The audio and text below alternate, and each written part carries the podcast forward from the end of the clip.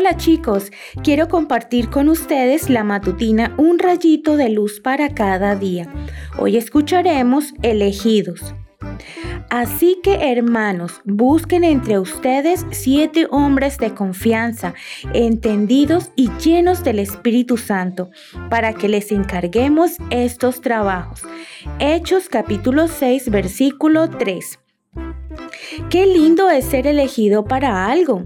En diferentes momentos de la vida podrán elegirte para diferentes cosas.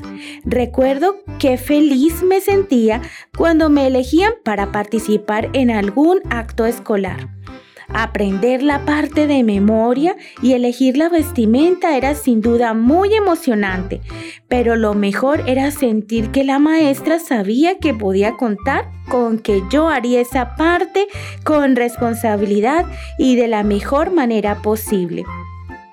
Cuando llegué a la escuela secundaria, en algunas ocasiones fui elegida y en otras no.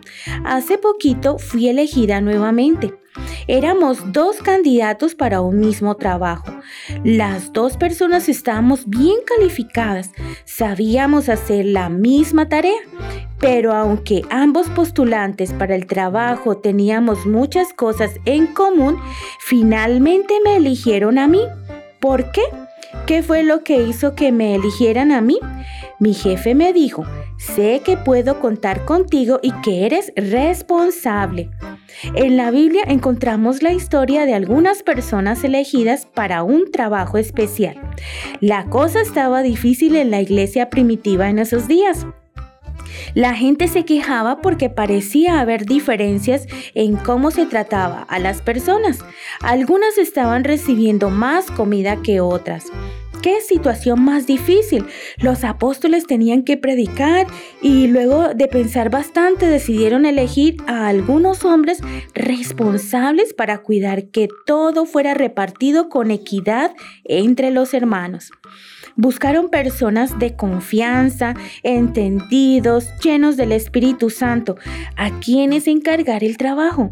Tenían todas las cualidades y ten por seguro que la responsabilidad era parte de lo requerido.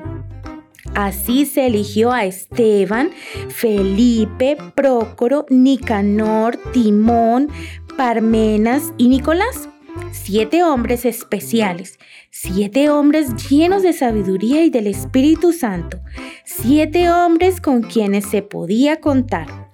El hecho de que en la Biblia no se mencionen más problemas con la distribución de alimentos me hace pensar que todo salió bien. Es más, tanto éxito tuvo el plan del equipo de trabajadores responsables que hasta hoy tenemos diáconos en nuestras iglesias. ¿Quieres ser elegido para algo? Muéstrate responsable como estos hombres ejemplares en quienes se pudo confiar. Que tengas un hermoso día.